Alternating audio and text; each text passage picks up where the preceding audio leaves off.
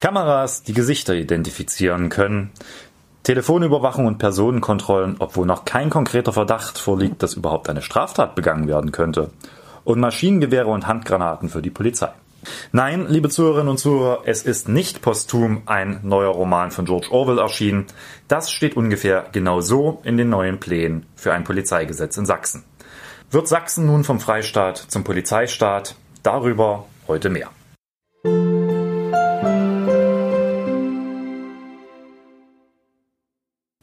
Herzlich willkommen zur neuen Ausgabe des Podcasts ohne Titel mit Valentin. Heute zum großen Aufregerthema in Sachsen der letzten zwei Wochen. Wir wollen über das Polizeigesetz und die geplanten Grundrechtseingriffe reden und zum jüngsten Überraschungscoup der Grünen Fraktion, nämlich dem Wechsel an der Fraktionsspitze. Das möchte ich heute beides diskutieren mit Lisa, die eine Vielzahl von Fragen dabei hat. Hallo, Genau, eine Vielzahl von Fragen und auch eine Vielzahl von Fakten, die wir uns da heute zu Gemüte führen müssen, können, sollen. Und deswegen fangen wir auch direkt an. Die Polizei soll durch die Gesetzesänderung mehr Befugnisse zugesprochen bekommen. Es geht dabei vor allem um die Einführung präventiver Kommunikationsüberwachung, Maßnahmen zur Abwehr terroristischer Gefahren sowie zur Bekämpfung organisierter und auch grenzüberschreitender Kriminalität. Das hört sich doch soweit alles super an. Valentin, da kannst du doch gar nichts dagegen haben. Doch, da kann man sehr viel dagegen haben, denn das, was hier die Staatsregierung macht, ist Nebelkerzen werfen par excellence. Denn mit dem, was jetzt vorliegt, wird wenig gegen den Terrorismus getan, aber viel für die Einschränkung unserer Bürgerrechte unternommen. Wenige dieser Maßnahmen sind überhaupt geeignet, mehr Sicherheit in Sachsen zu schaffen. Mein Lieblingsbeispiel, die Koalition und die Staatsregierung planen die Einführung der Fußfessel, der elektronischen Fußfessel in Sachsen. Nun ja, es ist nun eine Binsenweisheit, dass ich mit einer Fußfessel keinen Terroranschlag verhindern werden kann, denn bekanntermaßen sehe ich nicht, ob der gerade im Café sitzt oder sich mit einem Laster in Richtung eines Weihnachtsmarkts bewegt. All das zeigt, hier geht es am Ende gar nicht um Terrorismus, das ist das Feigenblatt, sondern hier geht es um schwere Grundrechtseingriffe, die hier vorgenommen werden sollen. Schauen wir uns das neue Polizeigesetz doch mal ein bisschen genauer an.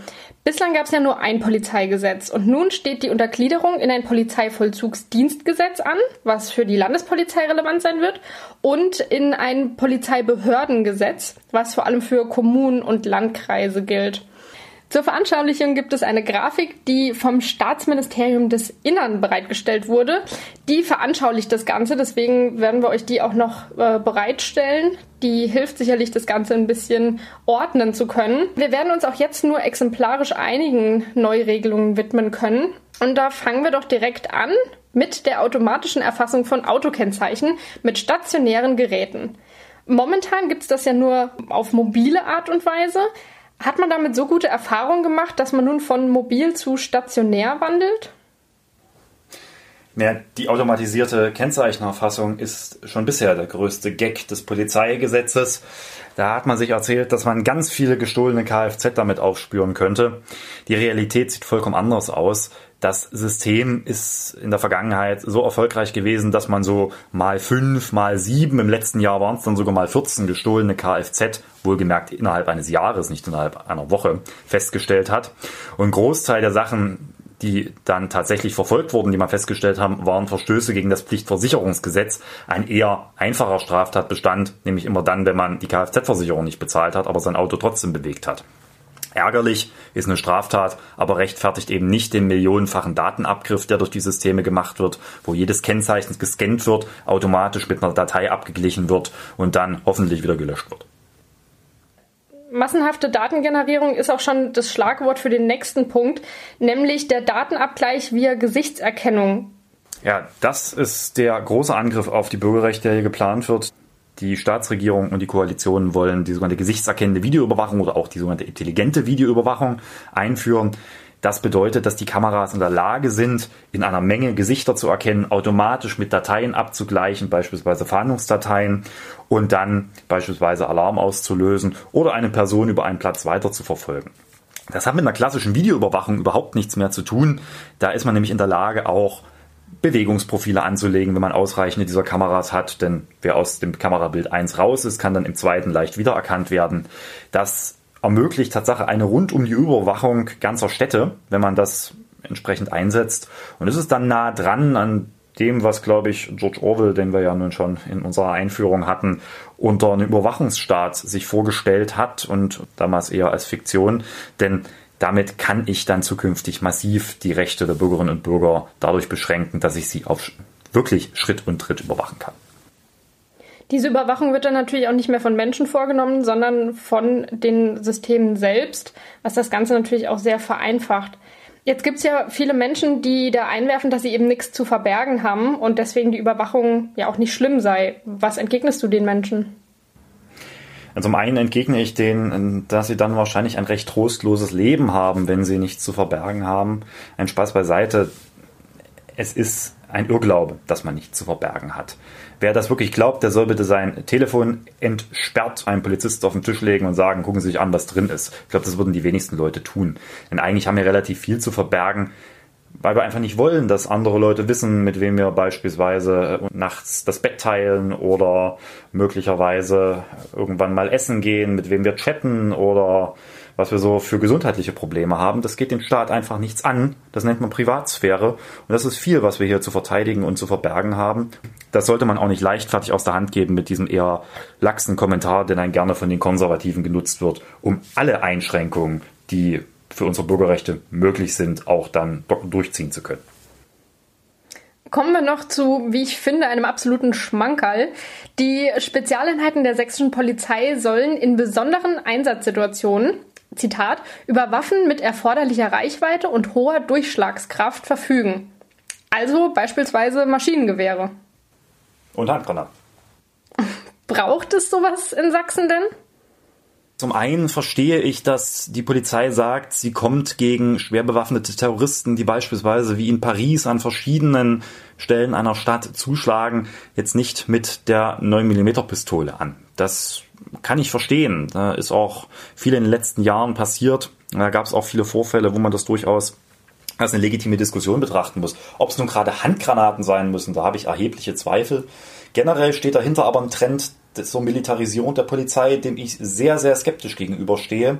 Denn was eine besondere Einsatzsituation ist, das ist dann ganz schnell eine Definitionsfrage. In Sachsen sind mitunter besondere Einsatzsituationen nicht selten auch Demonstrationen. Wir hatten die Situation, dass in Wurzen bei einer linken Kleinstdemo martialisch ein SEK in voller Montur mit umhängenden Maschinenpistolen aufgefahren wurde, die da einfach daneben standen. Ja, da gehe ich auch nicht mehr gerne demonstrieren, wenn dann solche Typen daneben stehen in voller Ausrüstung. Da habe ich schlicht Angst vor. Und wenn die dann auch noch Handgranaten und Maschinengewehre besitzen, dann wird mir persönlich ganz anders. Und von daher, wenn man diesen Weg geht, da bin ich sehr skeptisch. Aber dann muss auch sehr, sehr klar gestellt werden, dass diese SEKs bei einer Demonstration zum Beispiel nichts zu suchen haben. Kommen wir nun noch zu einem Aspekt, der, so wie es momentan aussieht, nicht umgesetzt wird, nämlich zur Kennzeichnungspflicht. Das ist ja auch etwas, was ihr als Grüne schon sehr lange gefordert habt. Und die SPD spricht sich eigentlich auch für eine Kennzeichnungspflicht aus. Woran hängt's denn? Die SPD hat sich offensichtlich innerhalb der Koalition nicht durchsetzen können auch weil das Ganze offenbar Verhandlungsmasse ist für weitere Grundrechtseinschränkungen, die die CDU gerne hätte, beispielsweise die Möglichkeit, verschlüsselte Verbindungen aufzubrechen mittels der sogenannten Quellen-TKÜ. Deswegen steht das jetzt nicht im Gesetz drin.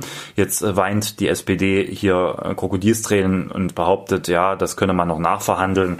Der Preis dafür wird ein sehr, sehr hoher sein, wenn man das noch reinverhandelt kriegt. Das finde ich persönlich einen sehr schwierigen Ansatz, denn diese Kennzeichnungspflicht scheitert hier nur noch an der Borniertheit der CDU, währenddessen das, was man möglicherweise als Preis dafür bezahlt, schwerste Grundrechtseingriffe sind. Von daher müssen wir gucken, wie sich das weiterentwickelt und ob sich die SPD da durchsetzen kann und zu welchem Preis. Wir konnten jetzt, wie gesagt, nur exemplarisch einige Aspekte aufgreifen. Welche dieser Maßnahmen ist deiner Meinung nach denn der größte oder ungerechtfertigste Eingriff in die Bürgerrechte?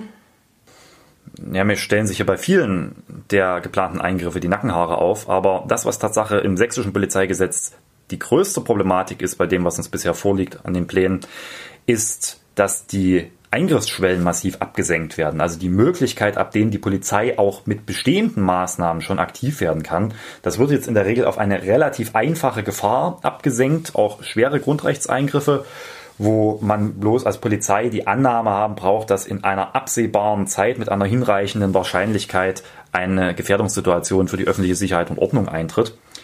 beziehungsweise für Leib und Leben. Das ist, um es mal vorsichtig zu sagen, die Situation, dass der Polizist nur lang und fest genug dran glauben muss, dass jemand gefährlich ist und dann kann er auch die Maßnahmen entsprechend vollziehen. Und das ist auch ein Punkt, der gar nicht so weit entfernt ist von den bayerischen Überlegungen, eine drohende Gefahr einzuführen. Von daher ist das, was hier die SPD auch tut, wenn sie sich hinstellt und sagt, ja, das ist ja alles nicht so schlimm wie in Bayern, schon sehr, sehr putzig. Nicht nur, weil wir an Bayern nah dran sind, sondern auch, weil ich der festen Überzeugung bin, dass doch bitte nicht unser Anspruch sein sollte, dass wir uns hier mit dem Schlechtesten vergleichen. Und ich erwarte von der SPD auch, dass man sich nie auf CSU-Niveau herabbegibt und dann sich freut, dass man die einäugig unter den Blinden sind. Nein, wir sollten in Sachsen für ein freiheitliches und bürgerrechtsorientiertes Gemeinwesen und einen freiheitlichen Rechtsstaat kämpfen. Und da ist dieses Polizeigesetz nicht für geeignet. Betrachten wir zum Abschluss noch den weiteren Verlauf. Im Kabinett wurde der Gesetzentwurf bereits beraten und auch gebilligt. Und nun gibt es noch eine Anhörung mit Experten und Verbänden. Da könnten rein theoretisch noch inhaltliche Änderungen vorgenommen werden. Glaubst du denn, dass das noch passiert? Ja, ja, in der Theorie kann das noch passieren. Sicherlich werden da auch noch kleinere Änderungen vorgenommen werden. Beispielsweise will der Landkreistag gar nicht diese Hilfs-Sheriffs, die sie jetzt bekommen sollen, als sogenannte Vollzugshelfer. Da wird es sicherlich Änderungen geben, aber ich glaube, an der großen Richtung einer Verschärfung des Polizeigesetzes und einer Einschränkung der Bürgerrechte wird sich in dem Anhörungsverfahren jetzt nicht mehr viel ändern. Und dann wird es den Landtag erreichen und dann werden wir gucken, was da rauskommt und wie man das möglicherweise im parlamentarischen Verfahren noch glätten kann. Geplant ist ja, dass die beiden Gesetze 2019 in Kraft gehen sollen. In der Zwischenzeit müssen die Beamtinnen und Beamten der Polizei ja noch umgeschult und fortgebildet werden. Der Innenminister schätzt, dass es dazu acht Monate braucht. Was ist deine Schätzung? Ich glaube, das wird länger dauern. Wir werden grundsätzliche Strukturen der Polizeiarbeit überarbeitet. Das lässt sich nicht in acht Monaten so schulen, dass das rechtssicher erfolgt, aber das werden wir sehen. Ich habe auch Zweifel, ob dieses Polizeigesetz lange Bestand haben wird. Von daher ist das vielleicht auch gar nicht so wichtig, dass man das schult.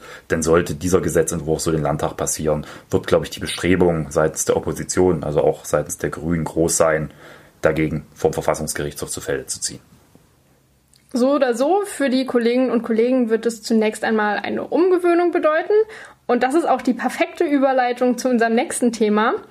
Zu den Landtagswahlen ist es ja noch ein bisschen bis hin, aber für dich persönlich steht die nächste Wahl schon am 23. Mai ins Haus. Genau, die Grüne Landtagsfraktion wählt den Fraktionsvorstand neu. Der besteht bei uns aus drei Leuten, einem Fraktionsvorsitzenden oder einer Fraktionsvorsitzenden, einer stellvertretenden Fraktionsvorsitzenden und einem parlamentarischen Geschäftsführer bzw. einer parlamentarischen Geschäftsführerin. Zu dritt sind das quasi diejenigen, die die Fraktion führen sollen und der Fraktionsvorsitzende, das ist derjenige, der eigentlich das Gesicht nach außen für die Fraktion ist, der der bekannteste sein soll, der dann auch derjenige ist, der eine Fraktion auch politisch anführt. Und genau hier gibt es jetzt eine große Überraschung und das haben sicherlich viele nicht auf dem Zettel gehabt, denn der amtierende Fraktionsvorsitzende Volkmar Schocke wird nicht nochmal kandidieren. Er hat vorgeschlagen, stattdessen den bisherigen umweltpolitischen Sprecher unserer Fraktion Wolfram Günther zum Fraktionsvorsitzenden zu machen. Einen versierten und auch wirklich brillanten Ökologen, der ein ungemein großes Detailwissen hat. Und am 23. Mai stehen da die Wahlen an.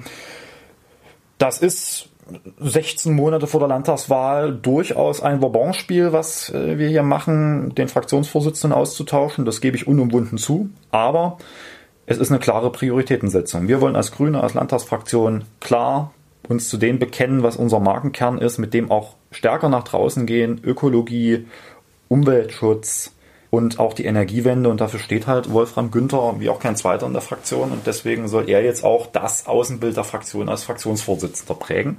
Ich hoffe, dass das in den nächsten Monaten gelingt, ihn da auch noch mit der notwendigen Bekanntheit auch über die Ökologie hinaus auszustatten. Bin da aber zuversichtlich, denn am Ende ist eine Fraktionsarbeit auch Teamsport. Das sollte man nie verkennen. Gerade in einer kleinen Fraktion können wir es uns gar nicht leisten, dass die anderen Abgeordneten sagen, das soll mal hier bitte der Vorsitzende machen, sondern da braucht es auch jeden einzelnen Abgeordneten, der sich intensiv engagiert, wie das auch bisher schon funktioniert und mal ich werde jetzt nicht nur Ökologie machen, sondern ich werde auch als innenpolitischer Sprecher natürlich weiter dafür kämpfen, dass wir als Grüne als eine freiheitsliebende Kraft der gesellschaftlichen Modernisierung hier in Sachsen bekannt sind. Du kandidierst wieder für das Amt des parlamentarischen Geschäftsführers. Das hast du ja auch momentan schon inne. Magst du uns vielleicht da nochmal beschreiben, was du da machst und welche Aufgaben dir zukommen? Da gibt es immer so eine gute Mischung zwischen dem, was Leute glauben, was man als parlamentarischer Geschäftsführer macht und dem, was wir tatsächlich tun. Grundsätzlich sind wir eigentlich dafür da, dass die Fraktion hier zusammengehalten wird, dass sie einheitlich abstimmt, dass der ganze Ablauf hier gut funktioniert innerhalb der Fraktion. Ein Parlament ist ungemein arbeitsteilig organisiert. Hier gibt es sehr, sehr viele Fallstricke und das im Auge zu haben, mit den Kolleginnen und Kollegen der anderen Fraktionen die Tagesordnung des Plenums auszuhandeln, innerhalb der Fraktion zu gucken, wo man auch innerhalb des Plenargeschäfts Schwerpunkte mit parlamentarischen Initiativen setzt. Das sind die Aufgaben eines parlamentarischen Geschäftsführers. Im Englischen werden sie deshalb gerne als Whip, also als Peitsche bezeichnet, weil sie die Fraktion einpeitschen sollen, auch dann einheitlich abzustimmen und im Plenum auch da zu sein. Das ist manchmal auch die Aufgabe des parlamentarischen Geschäftsführers, die Kollegen herbeizurufen. Im Deutschen ist System ist es vor allem auch noch eine ganz starke Rolle innerhalb der Gefüge des Landtags. Wir sind eigentlich die Ansprechpartner für alle Probleme. Wenn der Landtagspräsident irgendwas lösen möchte, dann ruft er immer die parlamentarischen Geschäftsführer, sollen sich bitte drum kümmern. Und das kann dann so weit gehen, dass man sich über Bauabläufe des Landtages, was noch lange hin ist, unter den parlamentarischen Geschäftsführern verständigen muss. So am Ende ist das so eine gute Mischung zwischen einer sehr koordinierenden Rolle und auch einer ungemein wichtigen Rolle, was die Arbeit der Fraktion angeht und durchaus ab und zu einer sehr ausgeprägten Bürokratentätigkeit hier im Hause. Von daher ist das ein Job, der äh, durchaus vielfältig ist und, was wichtig ist, die parlamentarischen Geschäftsführer sind auch diejenigen, die häufig im Plenum ein bisschen für Stimmung sorgen, also ein bisschen die Wadenbeißer sind und man häufig auch mit Zwischenrufen mehr oder minder positiv, manchmal auch negativ auffallen. Und da ich mir dich in dieser Rolle sehr gut vorstellen kann, kann ich mir somit auch herleiten, warum du diesen Job gerne nochmal machen möchtest. Ja, ich mache das gern und es wurde ja auch schon spekuliert, warum nicht ich für den Fraktionsvorsitz antrete. Ich bin mit dem Amt des parlamentarischen Geschäftsführers sehr zufrieden. Es füllt mich ungemein aus und deswegen kandidiere ich da auch nochmal. Dann wären wir schon am Ende angekommen und deswegen meine letzte Frage an dich, wie jede Woche. Hast du uns etwas mitgebracht? Ja, diesmal habe ich erneut einen Veranstaltungshinweis mitgebracht aus aktuellem Anlass. Wir haben die Woche unsere Tour zur Vorstellung unseres neuen Versammlungsgesetzes gestartet unter dem Titel Versammlungsfreiheit wagen. Tun wir hier durch mehrere Städte. Wir waren jetzt schon in Bautzen. Es stehen noch vier weitere Termine an. Am 8. Mai sind wir in Plauen, am 24. Mai in Chemnitz, am 11. Juni in Leipzig und am 13. Juni in Dresden. Und wer sich dafür interessiert, wie man was für die Liberalisierung von Gesetzgebung tun kann, der ist herzlich eingeladen, sich unsere Vorstellung für ein modernes Versammlungsgesetz dort anzuhören. Und mit dem Veranstaltungshinweis möchten wir dann auch den Podcast für heute schließen. Ich hoffe, es hat euch Spaß gemacht zuzuhören. Wie immer gilt, wenn ihr Ideen habt, was wir hier besprechen sollen, dann immer her damit per Facebook oder per Mail. In der nächsten Folge werden wir uns mit einem Vorschlag, der uns erreicht hat, worüber wir sprechen sollen, beschäftigen. Da werden wir darüber diskutieren, was bringt eigentlich die Lehrerverbeamtung in diesem Sinne. Hoffentlich bis bald und noch einen schönen Tag.